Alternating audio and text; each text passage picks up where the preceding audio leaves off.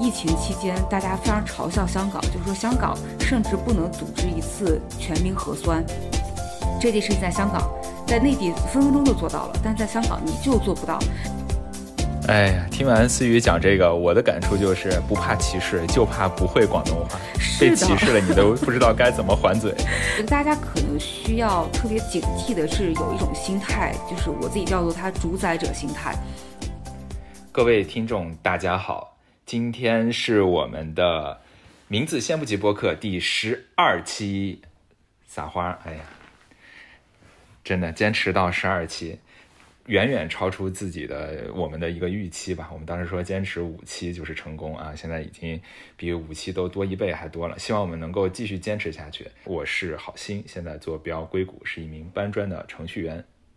大家好，我是思雨，现在坐标香港，是一个中环的金融狗。哎，好了，我们今天就我们两个介绍啊。今天我们聊的这个话题啊，恰恰跟思雨现在人所在的地方是非常有关系的。相信大家如果最近比较关注新闻的话，也会知道有一件事情特别的火，就是国泰航空公司，它从成都飞往香港的一个航班上面爆发了一些乘客与乘务人员之间比较不愉快的一些事情。然后后续也是引发了一系列的这个事件的冲突，所以今天我们的主题就是想聊一聊国泰以及香港和我们怎么去面对香港的一些疑问吧。嗯，好的，在我们聊这个呃国泰之前啊，我可以先帮大家去梳理一下整个事件的一个来龙去脉。首先，我们刚才也提到是发生在我们从成都到香港的。呃，就是国泰的一个航空公司的飞机上面，当时有一名乘客呢，他其实明显感觉到了乘务人员乘务人员对于乘客的这一个态度是比较傲慢的，然后他就用自己的手机录下来了乘务人员在后面谈话的一段录音。这个录音里面，乘务人员也是嘲笑了，呃，就是我们大陆的乘客不会说英文，然后把地毯，呃，把毛毯说成了地毯，对吧？就是从英文上面啊，把这个啊 blanket 说成了 carpet。然后他就说啊，如果你不会说 blanket 的话，我就不会给你 blanket。然后大家就哄堂大笑。所以其实呃，表现了一个比较傲慢的态度吧。然后随着这样的一个录音被放在了网上，啊，也掀起了一一阵舆论的轩然大波。呃，那之后呢，国泰在调查之后，大概三天之后吧，就发布了道歉道歉的声明。然后香港的呃这个香港的政府呢，也一样的去表达了一个相关的关切吧。然后。最有意思的是，我们会发现，在这件事情上面，呃，你几乎听不到站在国泰这一边的声音啊。当然了，我们看的是大陆的一个互联网嘛，几乎听不到站在国泰的声音。而且最神奇的是，即使我们走出大陆互联网的这个舆论圈，我们会发现，在台湾的论坛上面，在日本的雅虎新闻上面，也有大量的网友在说。啊，国泰航空就是这样的服务，自己曾经也遭受到过类似的歧视。他们就是非常的看重洋人，对吧？非呃亚裔，比如说白人，而对所有的就是亚洲人，甚至包括台湾台湾同胞以及这个日本人，都是有所谓的歧视的。嗯，这件事情也是非常的神奇。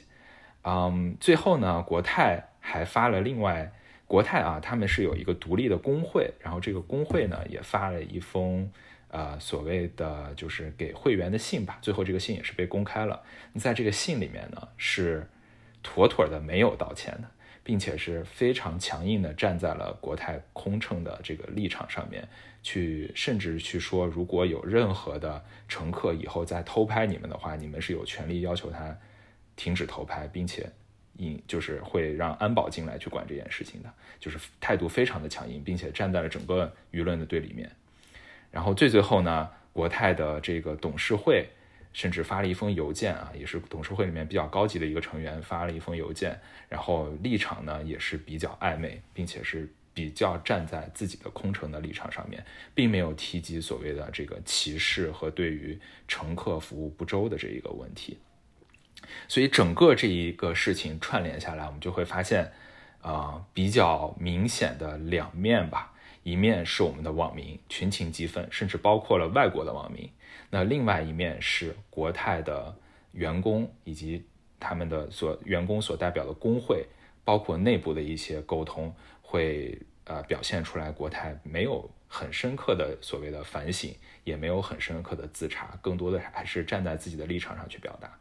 嗯，陆陆续续，其实我们回顾来看，国泰还是有很多黑历史的。那这个我就呃不不再详细赘述了，包呃包括他们曾经有一些呃桃色的新闻在机舱里面，对吧？就是国泰其实确实有很多黑历史。那么今天我们就其实想先从个人体验开始聊起吧。先问一下思雨，就是你在香港呢，我相信你出行的话会可能会经常坐到国泰，你对于国泰的个人体验是怎么样的？嗯，坦率讲呢，就是国泰这个事情出来之后，哎呀，我的感觉就是啊，又来，对，真的就是这个感觉，就是又来。因为 说句实话，就是国泰的这个黑历史，我真的是一点也不意外吧。就是又发生这样的事情，我是一点也不意外。因为就我个人体验来说，我最近一次坐国泰，其实是在从首尔飞回香港的时候，我当时最印象最深的就是我看它的中英文菜单是不一样的。然后真的不一样，它的英文菜单的选择会比中文菜单选择要宽泛很多。我印象特别深，对我印象特别深，因为我特意拍了照，回来之后还跟我的家人分享，我就说他的英文菜单居然有这么多选择，但是中文菜单上是没有的。所以这个当时其实给了我一个，呃，就是挺挺震惊的，就是我觉得这个事儿已经是属于赤裸裸的歧视了。那另外一方面，嗯，就从我自己个人的角度来说，确实我也因为有他这样的黑历史在。我在搭乘国泰航空的时候，或者说在整个我的登记流程时流程的时候，我确实就会首选用英文。嗯，我就是怎么说呢？不想去惹上这样一个非常麻烦的事情，因为这个事情比较呃讨厌的事情在于呢，其实虽然我们这样骂国泰，虽然我们对于他的服务非常的不满意，但是不管怎么样。其实从航班的设置上，包括它的起飞日程、它的航班的时刻、它的航班的班次，就是从香港你如果出境，不管是你是旅游还是商务，呃，国泰是一个你一定绕不开的航空公司，就是你很大概率还是会选国泰。所以在现在这样一个法律体制下呢，它又不太能像，比如说这事儿如果出现在假设说国内的某个航空。内地的某个航空公司就直接被封杀掉，对吧？就这个事儿就可以让他没有的不得不得营业。但这个事儿在香港其实你很难做到，因为它确实也没有触犯到哪个法律，你也不可能说因为因此而直接吊销这个整个航空公司的牌照，不让它去运营。所以它保持着它的运营的状态，并且它确实从硬件上面来说是提供了相对比较好的一个服务。从硬件上面来说，包括航班的班次，包括设置，包括它的硬件条件，所以国泰仍然会成为很多人，呃，绝大部分商务出行的人，你一定绕不开的这样一个选择。所以这个事情，就是说，我就有点儿怎么说呢？面对这个事情，我的心态就有点皮了，有点这个感觉，就是 对，非常的无奈。就是我既知道他有这样的黑历史，而且我也觉得就是非常的无语。并且我自己也曾经看到过他们中英文菜单不一样的这个事情，但是很可能并不太会影响到我出行的选择，就是我有可能还是会选国泰。所以这个事情是一个怎么说呢？就是你生气，但是你并并没有什么办法的这个这个情况。是我其实也可以分享一下我个人体验啊，最近就在今年初吧，我坐了一次国泰，是从国泰飞到美国旧金山的，也是非常长的一个长途飞机吧。嗯，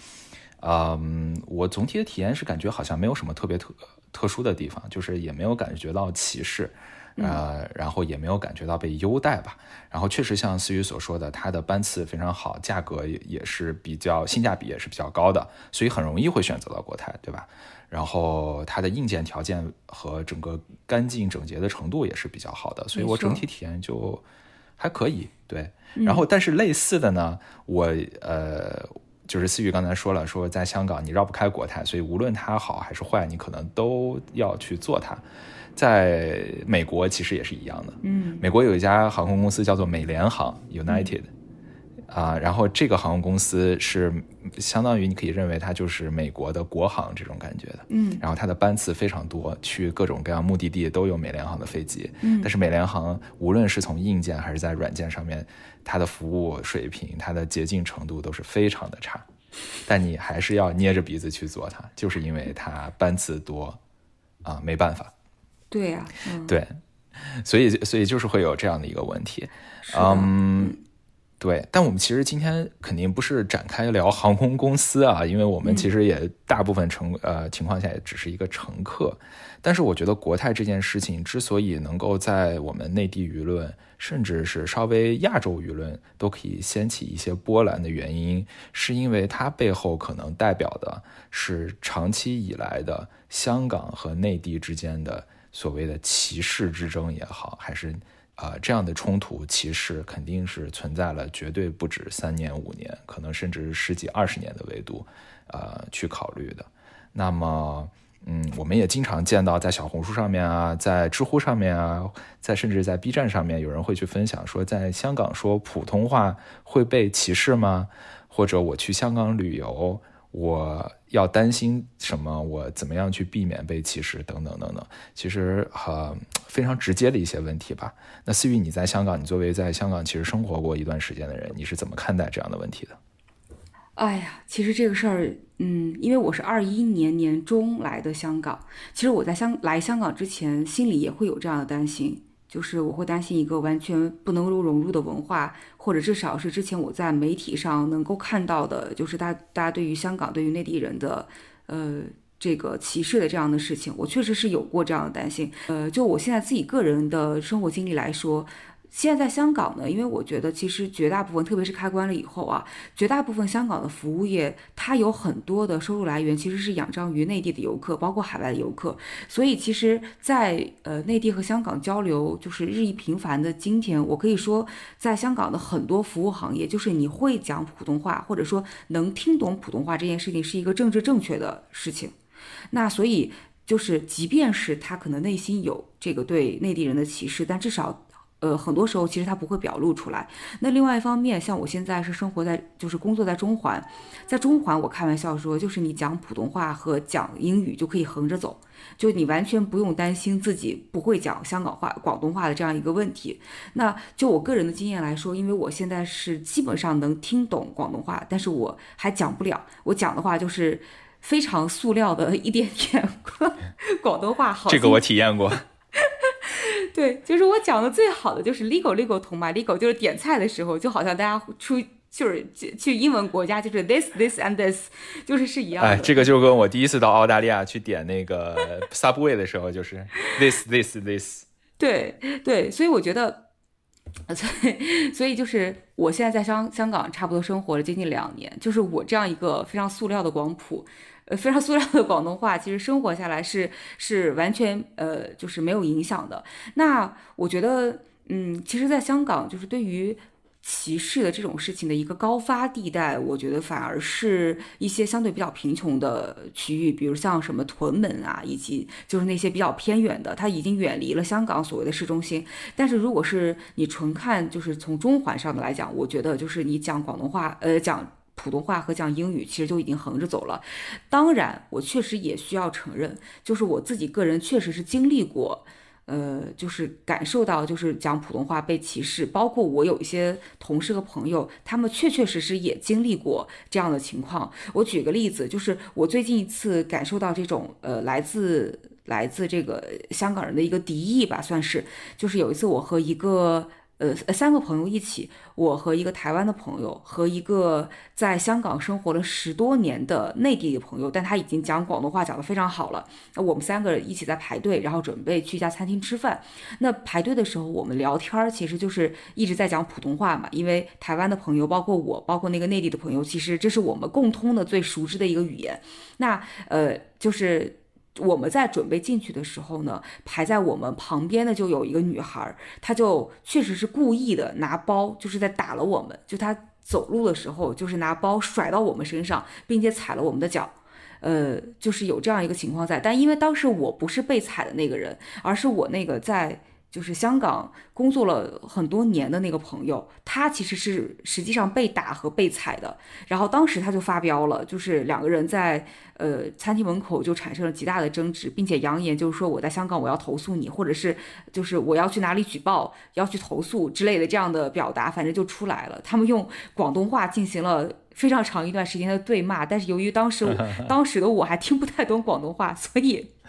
我一度都没有意识到，其实自己是在经历这样一个因为讲普通话而被这个就是而被歧视的这样一个过程。那另外一个我听到的一个比较极端的案例，我这确实是我听到的比较极端了，就是有一个也是在香港工作和生活的朋友，他在呃铜锣湾的一个商场里和自己的妈妈视频，然后视频着视频着就讲讲普通话嘛，然后就被一个奶奶扔香蕉皮。就是直接在商场里就被那个奶奶扔香蕉皮扔在身上，然后所以他们俩当时就是又就是也对骂了起来，就但对骂的语言其实是广东话，所以这个已经是我听到的一个就是非常极端的案例了，就是因为自己讲普通话而被这个歧视，或者说有过这样一个不太公正对待的这样一个情况，哎呀，听完思雨讲这个，我的感触就是不怕歧视，就怕不会广东话。被歧视了，你都不知道该怎么还嘴。对，是的，其实这个也是我当时经历了这两件事情以后，我的感觉就是天哪，就是如果你听不懂广东话，或者说不会讲，就这个在对骂的过程当中，好像就稍微有一点理亏。呃，但其实正常来讲，就是我我不得不说，虽然有这样极端的情况存在，但是我之所以还挺开心的生活在香港，是因为你确实能够观察到这个城市。是绝大部分的人真的非常有礼貌，而且也很专业，并且他们就是呃待人接物和这个你生活当中的交往当中，你完全不会有这种自己被歧视或者是。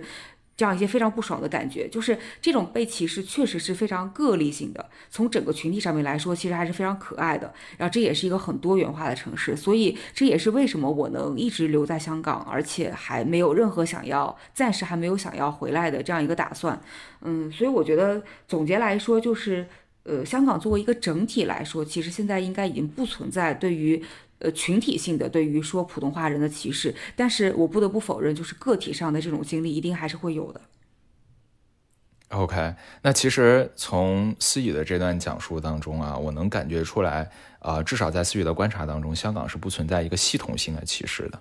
呃，我个人当然也是有很多次都去过香港了，无论是坐飞机也好，包括上学的时候，我们去香港和香港的学校去做一些交流，那整体体验都是相对是比较不错的。我也没有真的碰到过任何的直接针对我的歧视啊，这是确实是没有的。嗯，那思雨从你的角度来看。就是无论是你能感受到的歧视也好，还是你听说的你周边朋友遇到的歧视也好，那他在香港会有一个特定的人群或者特定的阶层，呃，有这样的问题吗？比如你刚才说的，可能会在屯门啊这样郊区啊比较偏远的地方会有这种情况。嗯嗯，因为我听到一个说法也是，就是。呃，这个说法我不知道准确不准确啊，因为国泰航空这件事情，有人会说是因为呃，国泰航空的空姐呀，她在招人的时候，她薪水可能也不是特别高，然后要求又蛮高的，所以一般都是这个比较困难的家庭出来的孩子，他们接受的教育可能不够好，也不够完善，所以会造成了一些歧视。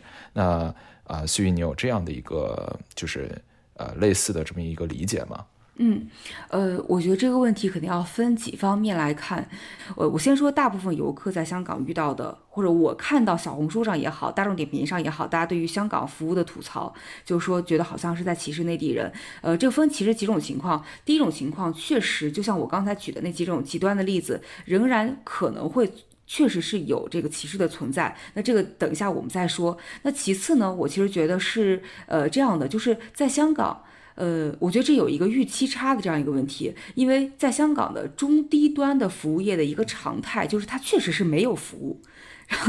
这个我觉得可能好心你跟我一起去。香港，我们去吃了九记牛腩，我们去吃了很多小店，你可能也会有一些感受，就是呃，因为在内地呢，就是比如说现在呃，我也经常往返深圳嘛，在深圳，如果你去一个小店吃一个，比如说三十块钱的一个套餐，你可能会感受到服务员给你端上一杯水，然后给你引导说我在哪里点餐，可以点什么，我们的特色是什么，然后服务的很好，然后吃完了以后可能跟你就跟你会说 say hi，然后吃完以后跟你说再见，就是整个全套流程让你觉得就是呃宾至如归。那这种情况在香港的人均五十块钱以下的小店基本不存在。就这个事情，它已经不是针对于内地游客，而是在这样的店里，它就没有服务。比如说，我就以大家所熟悉的九记为难为例，就是这就是一个呃一张桌子，可能非常小的圆桌，就有五六个人埋头吃，然后它的翻台率也非常高。就他对你的期待就是你下坐下来之后马上点，点完之后马上吃，吃完之后赶紧滚。然后，并且只收现金，呃，就是不要说什么支付宝、什么微信，呃，微信支付，就是连八达通，就是香港的这种类似于交通卡的这样东西哈，八达通他都不接受，他就只接受现金。所以像这样一个。很多游客在比如说大众点评里面点评说九记牛腩，哇，这个服务真差呀，他们是不是歧视呀什么的？这个我想说，就是它确实就是没有服务，这个不是针对于哪个人群的这样一个原因。所以这里面是有一个我觉得叫做预期差的这样一个存在，就是大家预期会得到一个像内地一样的很好的服务，但是其实并没有。而这部分这个预期差的改变，我觉得随着人均的提高，其实就会有一个极大的改善。呃，比如说你吃的是一个人均五百以上的价。假设说人均五百以上的店，而不是人均五十以下的店，那这种情况下，呃，我相信绝大部分的商店应该你都不会体会到任何的对你的一个服务的歧视，它的服务都是非常好的。嗯，至少就我自己的用餐体验来说，就是确实整个服务过程，甚至有可能是比你在内地得能够得到的服务要更完善，呃，更好的这样一个服务。所以我觉得这个是有一个预期差的存在，这是我想讲的第二点。然后第三个点，我觉得确实可能存在一部分游客素质的问题，这个我觉得是一个呃我们不得不否认的，就是可能因为可能在内地呢，就是。有很多地方的它的社会规则相对来说没有香港的那么的严格，比如说大家可以在公众场合就是非常大声的呼号，然后可能看视频、看短视频也不关声音，然后可能插队也是一个常态。但这个在呃大部分的香港人眼里其实就是非常不文明的行为嘛。所以我确实自己经历过，就是看到有一些游客他在。就是排队的过程当中，用一些就是在内地可能非常常见，但是在香港真的非常不常见的方式去去插队，然后去想要去得到一些就是更快的服务，然后。呃，就是被香港人当众辱骂的这样一个情况，我自己也看到过。就这个事情，当然你说这是香港人的歧视也好，或者说这是内地游客素质的问题也好，但确实这个是两方面原因可能都会有。所以，嗯，我觉得游客素质在这方面其实也可能是一个原因。OK，呃，那说了预期差，说了游客素质，我们再回到就是说歧视本身是否存在的这样一个问题。嗯，我之前其实呃听。听到一个播客，包括我跟香港的同事在聊的时候，我觉得其实有一个点是我之前完全不知道，我觉得还挺有意思的，就是其实，在呃我们上一辈的那个香港人，香港人他们在香港所受到的教育，他们分为中文学校和英文学校，英文学校数量是更多的，那他们的教育语言其实就是英文，而中文学校数量相对比较少，呃，而且实话说，在香港人眼里，就是英文学校的教育质量普遍来说会比中文学校要更高。这这个是我说我们这一代人之前的那一辈香港人，他们所接受到的一个教育的情情况。虽然大概在二零二一年，其实现在在香港的这个教育界已经开始在推行两文三语，就是中文和英文，然后三语就是粤语。普通话和英英语就这两文三语已经在推广，但是不得不承认，就是说在老一辈的这个香港人那里，其实他们确实是受的教育，从小到大可能确实是以英文和广东话为主，而呃很少说是受或者说比较优质的学校，比较不太是一个全中文的这样一个教育，所以嗯。确实，可能在很多香港人眼里，就是英文是一个相对来说，或许可能更高级，或者是他们更常用、更习惯于表达，他们也可能会更认为，就是说，呃，具有更高素质的素质的人，应该会把英语讲得更好，有可能会有这样的影响。呃，我觉得这个点可能是一个，呃，之所以拿出来跟大家分享，是一个之前我不知道，而且我还觉得挺有意思。并且我觉得有可能，虽然不一定是全部的原因，但也有可能部分解释就是国泰航空的呃这样一个情况的这个这个原因在吧？那我觉得香港的这种歧视，我自己的感受其实是呃来自于这种比较偏远的地区和比较贫穷的这样一个人群。我觉得核心在于，其实因为以前香港过去的香港，特别在九七年回归之前，它是一个更繁荣的呃这样一个。环境的这样一个状态，那他对于那个时候对于这个中国大陆的这样一个概念，就是还是一个比较贫穷、比较脏乱差的这样一个地方，所以在很多老一辈香港人的概念里面，还是觉得香港自己本身是一个更优越的环境、更好的经济、更富饶的这样一个地方。但是，呃，随着两岸的互联互通，包括因为这几这十几年来，就是中国内地发展的非常之快。但是我之所以认为比较贫穷的香港人，他们可能会更容易有这种歧视行为，是因为他的整个视野其实没有打开，他没有那么多跟内地做经济政治往来的这样一个关系的机会，并且他也没有机会能够看到内地这样一个巨大的发展，所以他仍然会。带有一种就是偏见和优越感，认为自己所在的香港可能是呃更强的，甚至于其实是来自于他自己骨子里的不自信，他自己已经活得非常惨了，他自己的其实是一个属于低自尊的这样一个状态，但是他为了维护自己这个群体的意识和维护自己这个小圈子的这样一个自尊心，所以他更可能会有一种呃刻板印象或者对于内地人的偏见，从而产生了这样一种歧视的状态。我觉得可能这也是一个呃比较重要的原因吧。思雨刚才聊的最后一点原因啊，我其实是深有体会。虽然我并不是在香港生活，那我在国外生活，所谓的高华以及美国的这个红脖子，你其实也很有可能可以归到就是思雨刚才说的，在香港比较没有视野比较狭隘，或者说生活比较有困窘的这些人的一个分类里面，嗯，是吧？没错，呃，然后我觉得，我觉得思雨刚才其实提到两点，我们也总结一下，就是第一呢，你去一些比较便宜的店，对吧？或者说本来它就是一个比较没有服务期待就是比较低的一种店里面，那你可能也就不用期待它太高的一个服务了。这个其实放之四海皆准吧。啊，其次就是我们可能也就是作为一个游客，我们本身其实自身是带有一些形象问题的，就是因为你在外面去旅游，你如果做出一些不文明行为的话，往往这个标签会贴到。内地人或者贴到某某地方人的这个身上，所以我们其实也是应该注意自己的一个文明举止。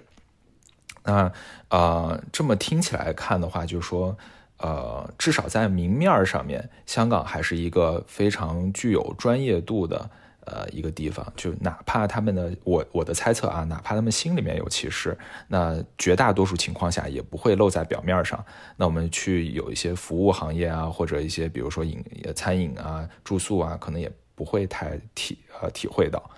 然后我们刚才其实聊的一直都是歧视嘛，呃，思雨刚才聊到了说在香港。很多老一辈的人都上的是英文学校，包括其实我自己去过香港，我也是发现，在香港有很多很多，呃，我认为它是殖民元素吧。比如说有很多的道路，它是按照外国人的名字去命名的，比如说轩尼诗道啊之类的，就类似的我就不举例了。然后包括很多的呃殖民时期留下来的一些传统吧，比如说它是。左道左在就是开车是在左边开，对吧？然后舵是在右舵的。那其实这个跟我们中国大陆也是非常非常不一样。嗯，那我们如果不说歧视的话，你会觉得香港人对于洋人、对于白人、对于英国人或者欧美人有特殊的优待吗？我会问这个问题，其实也是咱们刚才聊到的，有很多台湾人和日本人也觉得自己被歧视过。那会不会说我们在香港其实，呃，因为去殖民化的不彻底，会对这些洋人们有更强的所谓的崇洋媚外也好，或者优待？这个思雨，你会觉得有这种体验吗？嗯，从我自身的观察来说，嗯，没有太感受到这一点，说实话。但这个我觉得可能和我去香港的时机也比较有关系，因为我不得不讲，就是说这两年香港其实有大批量的老外在在在撤离，就是在离开这个城市。然后这两年其实从中国内地过来的人会更多，所以从整个结构上面来说，大批的老外在走，然后大批的中国内地人在过来，然后呃整个包括整个通关了以后，整个服务业的复苏，呃就是。相对来说，因为周围的环境实在是太多内地人和香港人，并且比较少有老外，所以我其实没有特别强烈的感受。如果是去吃饭的话呢，在中餐厅或者西餐厅，嗯，其实也。因为大家聊天声音相对也比较小，所以你也不太不是特别能够感受到他对于老外或者是怎么样，就是对于老外是不是有一个什么特殊的一个照顾。但是，呃，说起这个，其实我特别想聊的一个话题，我觉得可能是一个关于香港人的一个身份认同。我觉得这个话题因为是受到了殖民主义的影响，我就觉得是一个。挺有意思的，也是我之前呃看了在看了一些书，包括自己在香港生活了以后的一个比较强烈的感受，就是如果你其实问很多香港人，就是说特别是老一辈的香港人，说你是香港人还是中国人，还是英国人，还是在香港的在中国的香港人，所以我觉得你可能得到的答案都是非常非常不一样的。那。我觉得这个身份认同，因为你，你如果问任何一个中国内地的人，说你说他是一个什么人，他一定会非常骄傲的告诉你我是中国人，啊，但这个事情在香港可能这个答案相对来说会比较多元，大家可能不用听到这个话以后就一下子对香港人有很多的敌意。我觉得这个是有他的政治文化和经济的背景在的，因为其实，在九七年之前，呃，就是英就是香港一直属于英国殖民嘛，那大家可能本来会。直观上会觉得，如果殖民主义对于一个地方可能更多的是摧残，但是在香港这个案例当中，我们不得不说，就是英国的殖民，从结果上面来说，它确实是建设了这个城市，并且给这个城市留下了很多的，就是文化上的、物质上的和这个城市构造上面的一个有一些比较科学和理性的理性的这样一些建设，我觉得还是必须得承认它的一个建设性的存在的。那呃，并且就是在。九七年之前，其实这一老一辈的香港人，他们所受到的教育，他们所感知到的政治文化，更多的都是说强调，比如说我要要平等，要民主，然后要强调对于个体权利的保护。那这种他的个体意识强于集体意识，这个和在我们内地的文化里面其实是反过来的，因为在内地的教育里面，更多的是说集体主义是优先的，个体的意识其实是排在之后的。那呃，另外一个方面呢，就是说。呃，我这儿可能举一个特别，我觉得特别典型的例子，就是，呃，疫情期间大家非常嘲笑香港，就是说香港甚至不能组织一次全民核酸，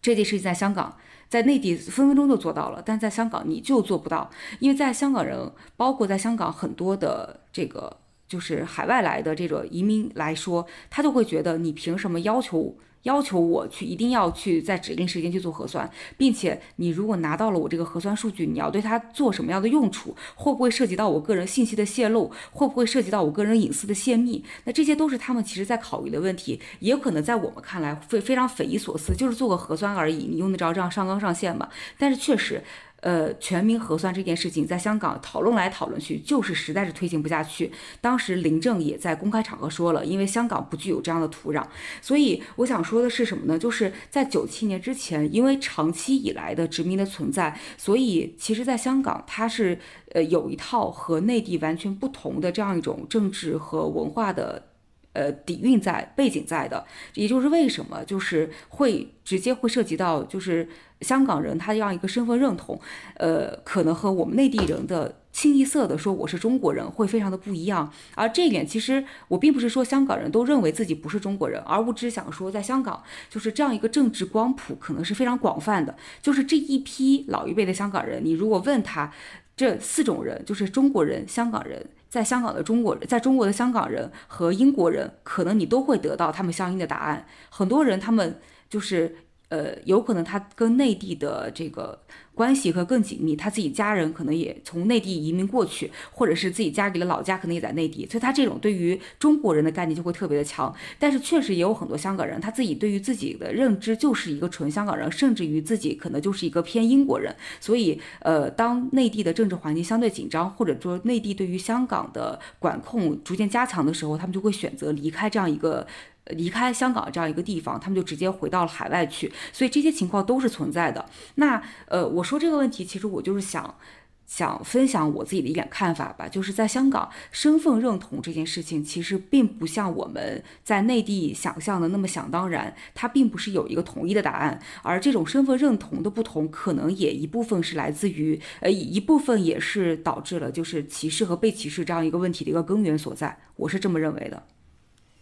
嗯，明白明白，这个回答其实是非常的完整啊，嗯，然后我们其实刚才也谈到，就说这种殖民主义在香港留下的痕迹。那我举的例子可能比较偏向于作为一个游客一眼能看见的啊，比如说道路啊，比如说呃香港的纸币，在以前啊，我当时去拿港币的时候，其实港币既有汇丰银行的，也有渣打银行的。我当时又觉得非常的神奇，怎么会有各种各样的银行在印钱，而且面值一样，但是印出来钱完全不一样。这个跟在国内是完全无法想象。其实，在很多其他国家也是无法想象的，但是在居然在香港就是可以去实现的，就是会有一种很混搭的一种魔幻感吧。那思雨刚才回答，其实不光香港是在。呃，我们能看到的建筑啊，包括城市规划呀、文字啊、街道啊、啊货币啊，这上面有殖民的痕迹，法律体系，对吧？还有更多的是在人心上面，其实也是有呃殖民所留下的痕迹的。那毕竟分离了一百年，呃，在九七年之后才回归，那所以在身份认同上面是有各种各样的呃不同的多元的身份认同的。那思雨，你作为一个港漂。我其实也能听得出来，就是呃，你可能在香港是不是也是跟我们内地去的港漂在一起玩的会比较多？那在你的生活当中，你会觉得香港是一个嗯，是一个是一盘大沙拉吗？我之之所以问这个问题，是因为美国其实就是这样的一个状态，它就是一盘大沙拉。比如说我在美国，我基本上百分之九十九点九九九的时间都是和中国人在一起的。对，那在美国，其实你也能看到各式各样的人种，然后甚至它的多元化可能也要比香港要更加多元化。但是大家就是混在混居在这个地方，但互相并不融合。那你能看到香港也是一样的现象吗？或者香港的观察是怎么样的？嗯，呃，其实我很喜欢香港的一个点就是它的多元性。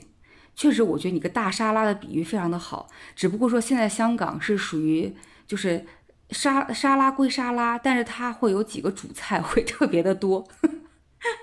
就是这盘沙拉里面，这盘沙拉里面，比如说鸡胸肉特别的多，就是或者说是就它的这个就是番薯特别的多，就它总会有那么几种人群会特别的多。呃，香港的话，其实你最核心的肯定本身香港本地人，然后现在内地去的人也逐渐多，而现在老外在逐渐减少，所以大的沙拉里面，当然你会包括了其他各种不同的种族、不同的肤色、不同的呃文化背景、不同的民族特征，这些我都不再提。但是我觉得大沙拉这个词来形容香港，我觉得是，呃，是妥帖的。就是只不过它和美国相比，我觉得可能就是相对来说它的。就是沙拉的，就是部分种类的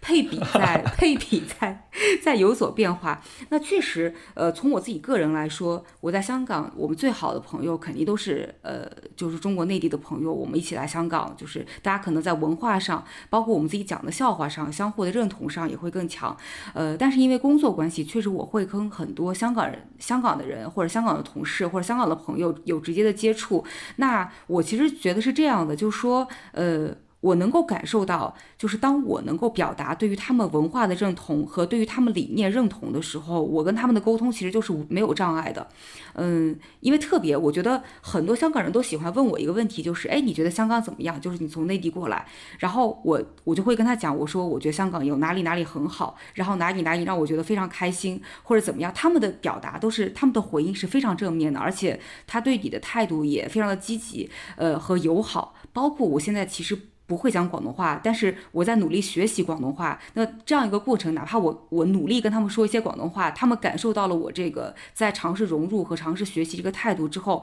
呃，其实也能够感受到他对你明显的一个善意。所以我其实觉得，对于我仍然是那个观点，就是对于绝大部分的香港人来说，你在跟他的交往当中，如果你保有对他的尊重。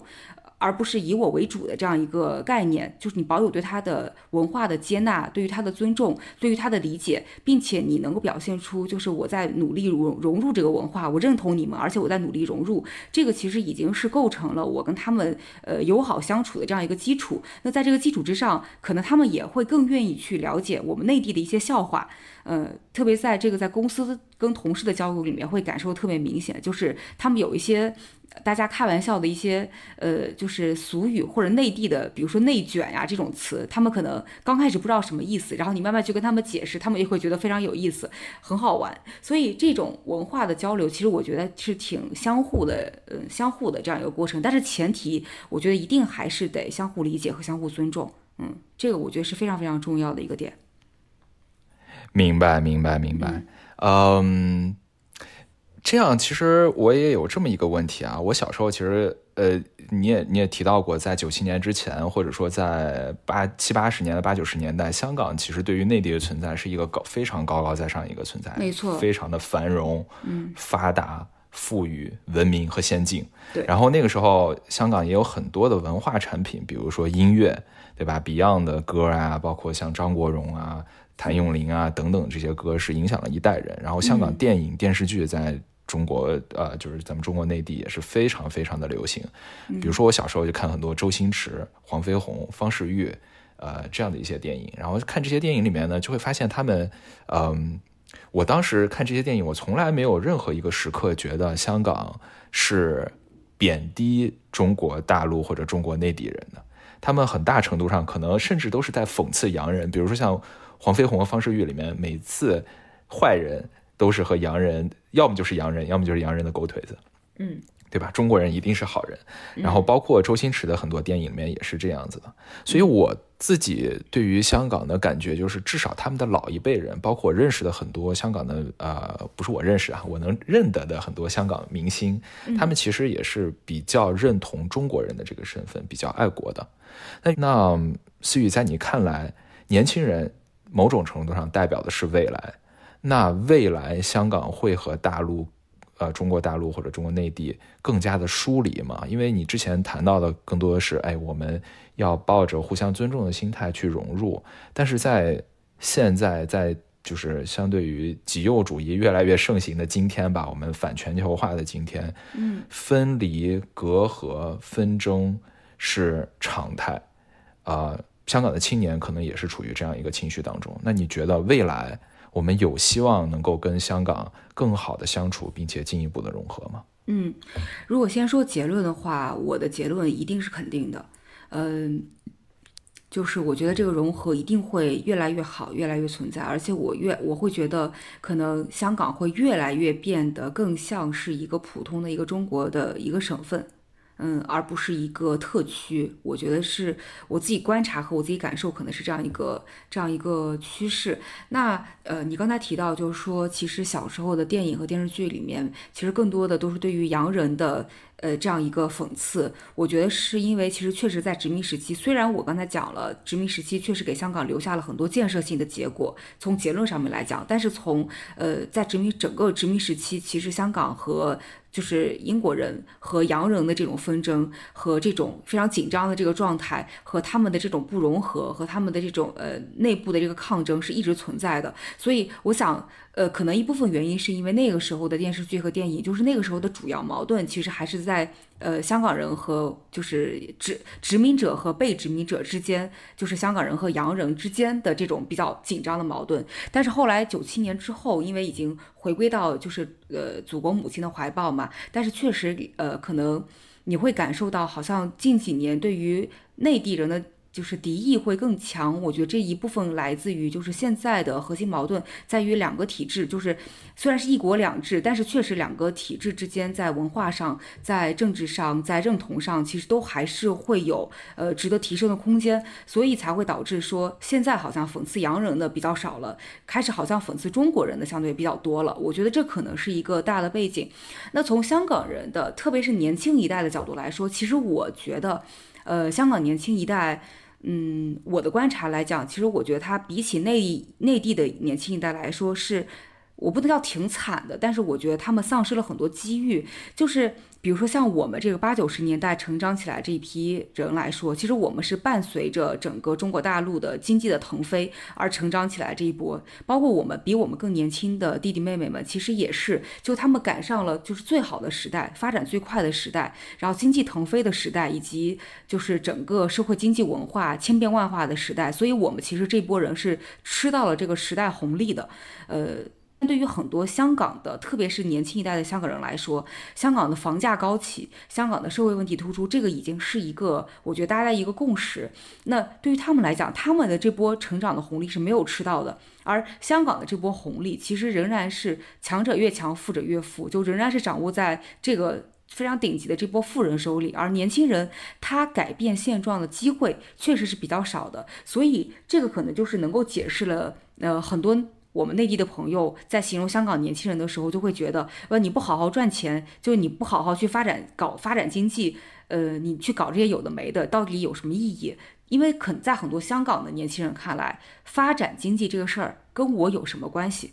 经济发展了，我仍然买不起房。经济发展了，发展的又不是我自己，我自己的经济又没有发展，所以对他来讲，就是不像咱们会认为经济发展是一个压倒一切性的这样一个先决条件。但香港已经处于一个相对比较发达的这样一个城市的呃城市的水平来说，对于他的很多新一代年轻人来说，经济发展这件事情并不是压倒一切性的，所以这个时候他就会。有很多他们自己年轻人自我认同的这样一个过程，就是我刚才提到了香港人的自我认同。我觉得这个自我认同在进行就是代际传递的过程当中，在年轻人身上其实也有一个自我认同的过程，就是他到底是认同香港的文化，还是说呃内认认同自己是一个纯的中国人？呃，为为什么我会觉得就是说对于未来来讲，就是香港跟内地的连接一定会更紧密？其实。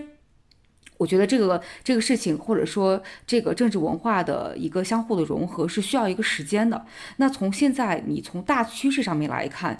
我觉得内地跟香港的紧密连接，不管是大湾区的建设、粤港澳的建设，还是两地的从金融方面的各种互联互通的打通，再包括现在香港在疯狂的引进内地人才，我们有这个就是高才计划呀，然后未来可能还会推投资移民呀，就是在当然投资移民，我必须得强调一下，它本身的主体不是针对于内地人。但是确实会有很多内地人通过投资移民的这个方式来到香港，就肯定要从其他的国家去绕一个小国的护照，然后再来到香港。但 anyway，我想说的就是，就这种人口上的一个更紧密的融合，我觉得一定会带来一个文化上和政治政治价值观念上的一个融合。呃，更何况的是，其实随着就是国安法的落地，包括现在，其实呃，我了解到的是，香港的中小学生他们的课本也逐渐在改变。然后也越来越强调，就是呃，就是党中央的一个政治领导对于这个香港特区的一个重要的作用。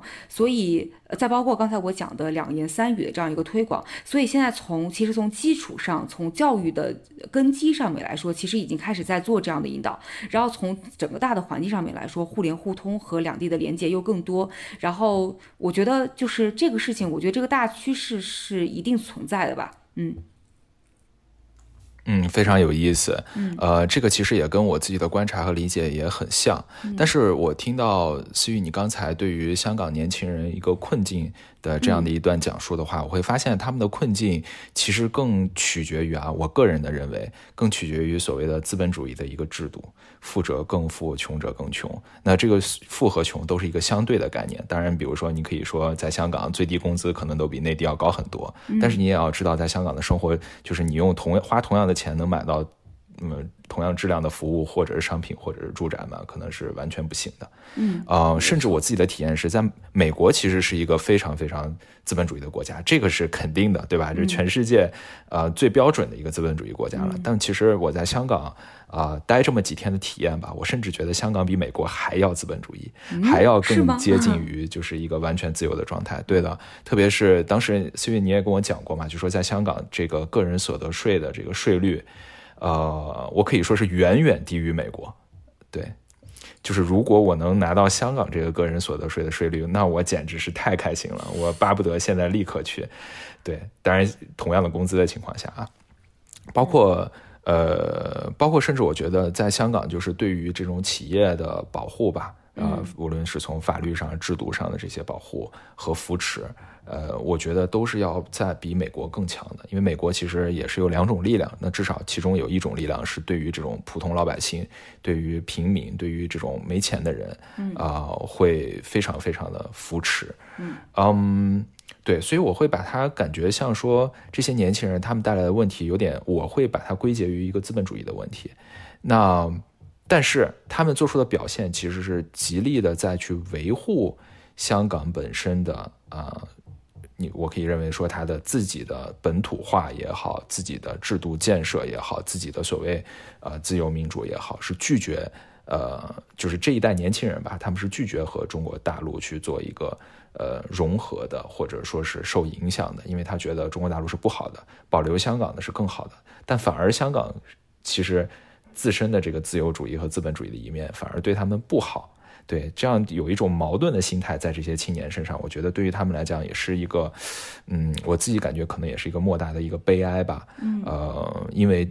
至少在他们的身上，这件事情是无法和解的，也是无法去被解决的，可能会更像你说的，我们会更期待未来的人，呃，他们比如说接受到了新的国安法之后的这样的一个香港的一个社会和教育，嗯。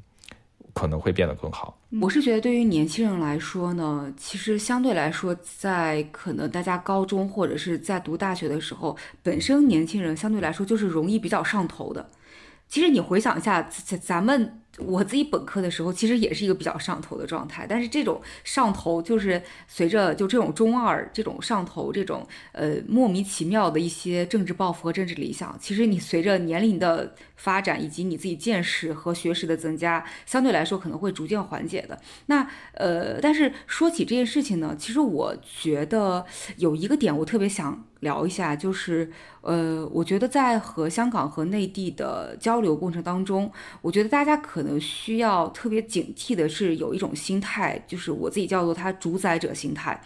就是因为我我自己从内地生活工作了很多年，然后我才来到香港，然后有很多内地朋友在跟我聊香港的时候，我觉得会明显不自觉的带出的这样一种心态，就是。就是比如说，就是一切所谓主宰者心态，就是一切和我不一样的，它都是不好的；或者一切不认同我的，它都是不好的；或者一切呃，就是与我不同的，它就是不对的的这样一个状态。比如说，大家可能会觉得，哎呦，说你这个香港，你搞什么政治民主？就是你这个弹丸之地，对吧？就是我一个炸弹就会把你抹平了。就经常会有人跟我说这样的话。然后再比如说，就是。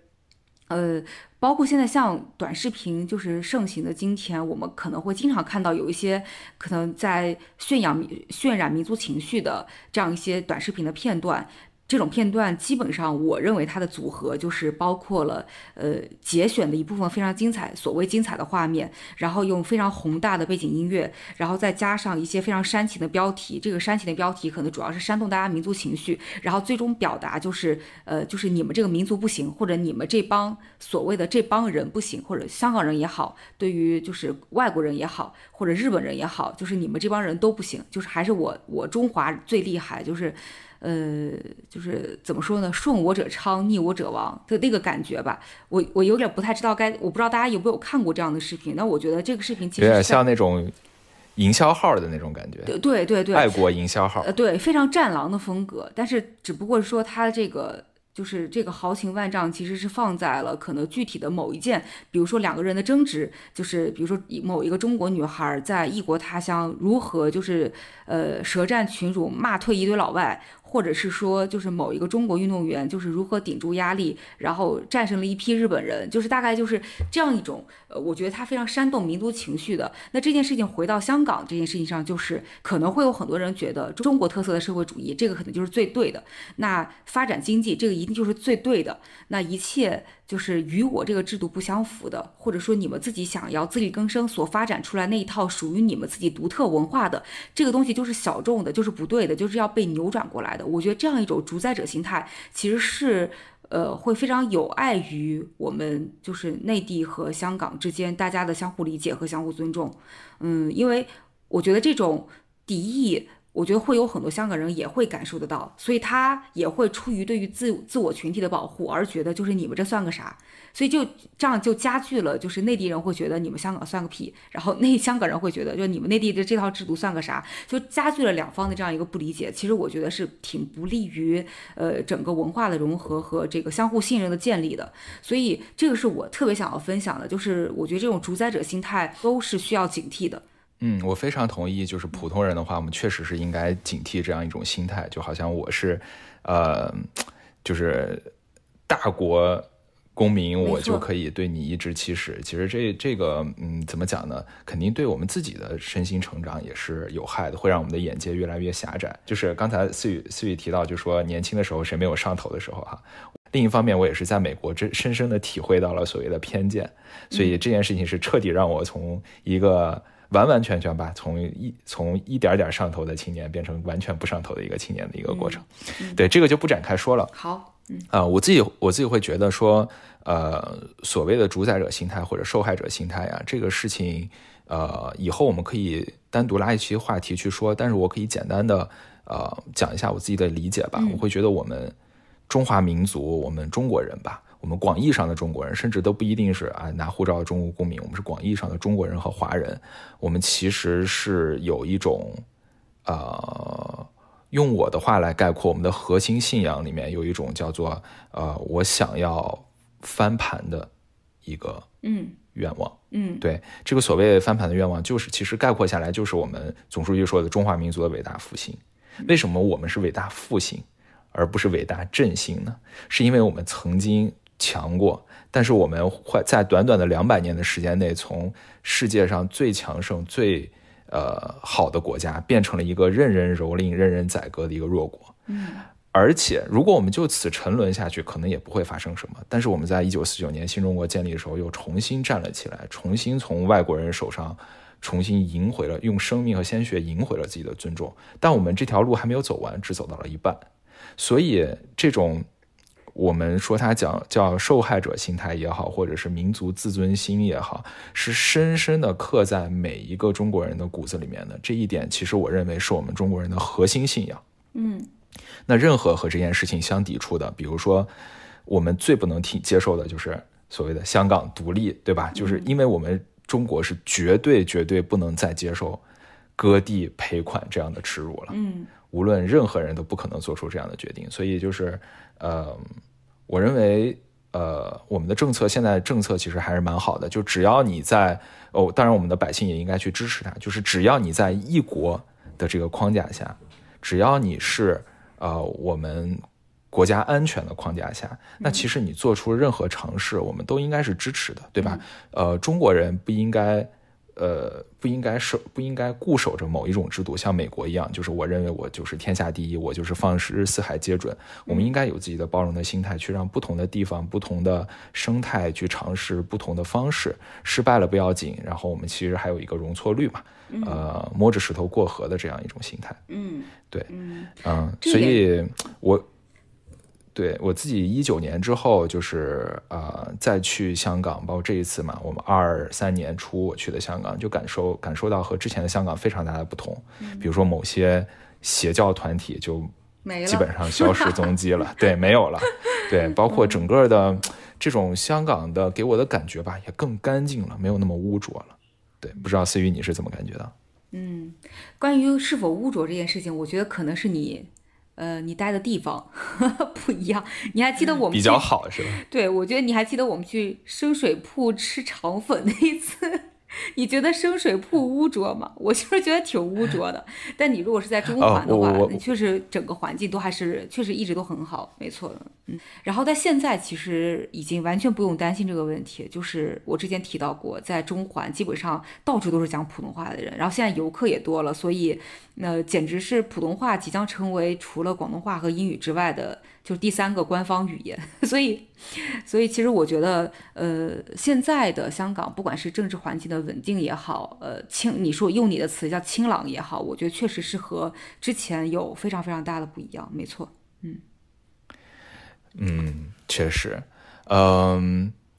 那我们今天也聊了挺多的，我就问最后一个问题吧，因为我们人呀都是别回头向前看的，对不对？过去的历史其实有各种各样的种种，但是我们未来还是要继续去往前走的。那我们也知道，一九一九年之后，我们国安法国安法落地了之后，香港。某种程度上启动了某一种打引号的再回归的一个过程，对吧？然后我也能看到最近香港港府的一些动作，就是呃拼呃，当我们疫情结束了，然后逐步开放了之后，我们有一个大湾区逐步融合的这样一个感觉加速的一个状态，嗯，呃。包括我们的特首也经常会去大湾区的各个城市去访问呀，去去了解这个融合的一个状态。甚至我自己个人也觉得，呃，粤港澳大湾区的一个融合，对于香港来讲也是更好的。就比如说我们刚才提到的这些年轻人，他们可能也会有更多的机会去尝试，呃，不一样的生活状态，对吧？不一定是要在香港去做一个低端的服务业，有可能他们本身的一些能力可以支持他们在大湾区其他地方去做一些其他的选择。嗯，那思雨，你是未来肯定是短时间内还是会待在香港的，或者说可见的未来，我们都是会在香港去工作和生活的。没错。那你对于香港的未来会有怎样的一个期待？你觉得它会变成怎样的一个城市？它会变成一个，呃，像上海、深圳也这样子没有区别的一个中国沿海的港口吗？还是说它会继续有自己的一个特殊性？它会继续扮演一个东方明珠一个特殊的角色？呃，我是这么想的，就是我自己觉得香港未来仍然会有它的一个特殊性，而且我还挺希望它这种特殊性能保留。呃，我说这个话主要是有这么几方面原因。其实第一点，我觉得从整个大的经济环境背景上面来说，香港自己本身在它在它的就是亚洲的金融中心的这样一个地位，我觉得是短期内其实是很难被替代和很难被撼动的。这香港仍然是。呃，海外投资于中国的第一步，以及中国人去中国企业去出海的，他可能。比较大范围的选择第一步，所以它其实是属于一个外国资本对接中国资产，或者中国资产对接外国，呃，中国资本对接外国资产的这样一个枢纽的这样一个地位。那这是第一个点，就是它其实在整个经济政治环境当中的一个地位，其实我觉得是在中国还是有它的特殊性在的。第二点，其实我不希望它做调整，是因为我觉得香港完全可以发挥它特区的这样一个地位和优势，而且其实我们现在能够看到整个政策的倾向也是在往。这个方面走的，我所谓这个特区，不是不只是说他自己本身有他自己独立的呃政治和政治体制和文化，而是说有很多事情可以香港确实是可以作为一个试点，比如说像现在我们看到非常明显的就是呃虚拟货币和 Web 三。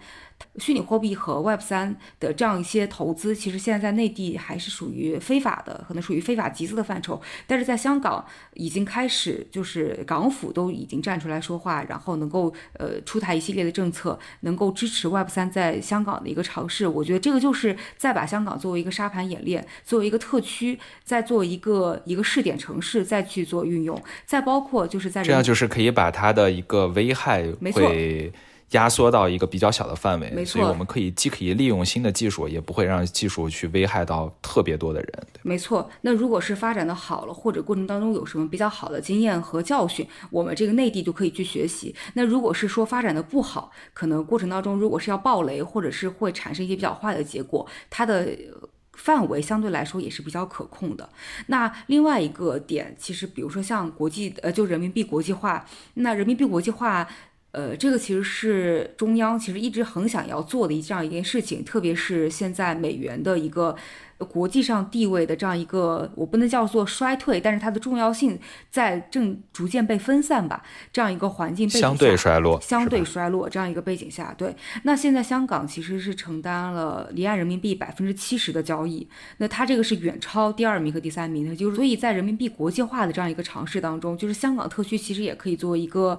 呃，试点去做一些尝试和做一些推广，然后就是我刚才举的 Web 三点零和就是虚拟货币，包括人民币国际化，其实我都是想要突出香港这个特区的这个地位，我觉得是可以去做一些呃比较更创新的尝试和做一些沙盘演练的这样一些替代的。那。呃，另外一个方面，其实从互联互通的角度来说，你刚才也提到了，就是大湾区的融合以及香港的再回归，我们确实也能感受到香港在逐渐被内地。呃，在慢慢去做同化，但这个过程一定是非常的缓慢和漫长的，因为诚如我刚才讲的很多关于这个大背景上面来说，香港自己本身有它殖民时期留下的独特的政治文化的和经济环境的这样一个背景，那不，但是不管怎么样。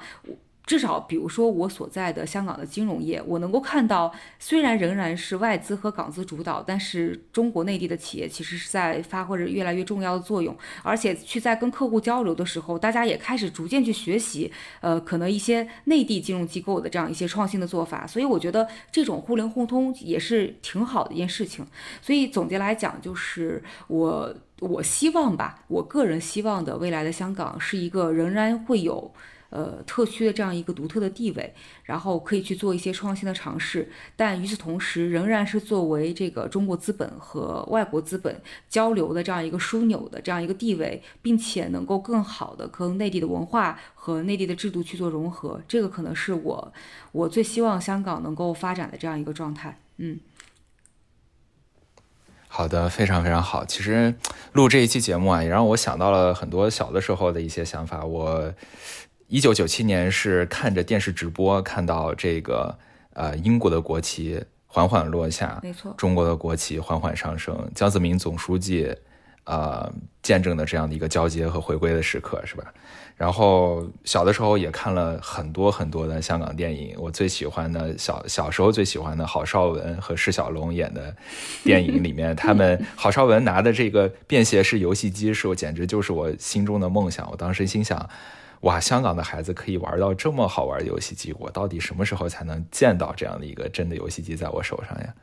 然后到了大学之后呢，我们就是包括思雨啊，包括选和李彤，我们几个人其实呃。作为中山大学代表，呃，辩论队的这个代表吧，我们去香港和香港的，呃，同学们，港大、啊、港中文啊这些同学们去做交流，也是有很多的美好的回忆。然后到今天，我们在当我现在再去看待香港的时候，它已经不是一个简单的中国城市，它可能包含了它的法律制度、它的社会背景、它的殖民历史、它的政治符号，呃，它的历史定位。所以在我的心中，其实我也是希望香港能够保持它的独特，然后我也希望它永远是一个灿烂的东东方明珠，然后为我们整个的中华民族就是保留那么一点点的可能性吧。哇塞，总结的真好！突然感觉我们这个播客 就升华了。对，其实其实我们也没有特别展开的讲了，我们还是有很多很多的东西没有时间在今天给大家分享，所以我们未来呢，呃，我相信还会有。呃，机会再去跟大家详细的去讲一讲我们在香港的生活工作的一些细节，包括香港的呃法律制度啊，甚至是上市啊，甚至你比如说我们在香港怎么去贸易啊、开公司啊，然后外汇啊等等等等，它到底有什么特殊的地方啊？如果大家喜欢的话，呃，留言告诉我们，未来我们一定会呃准备好了再跟大家讲。太好了，好，那我们第十二期的名字先不急，就先录到这里了，暂时跟大家说拜拜，我们下周再见，拜拜，拜拜。今天只有残留的躯壳，迎接光辉岁月，风雨中抱紧自由，一生经过彷徨的挣扎。信可改变未来，问谁又能做到？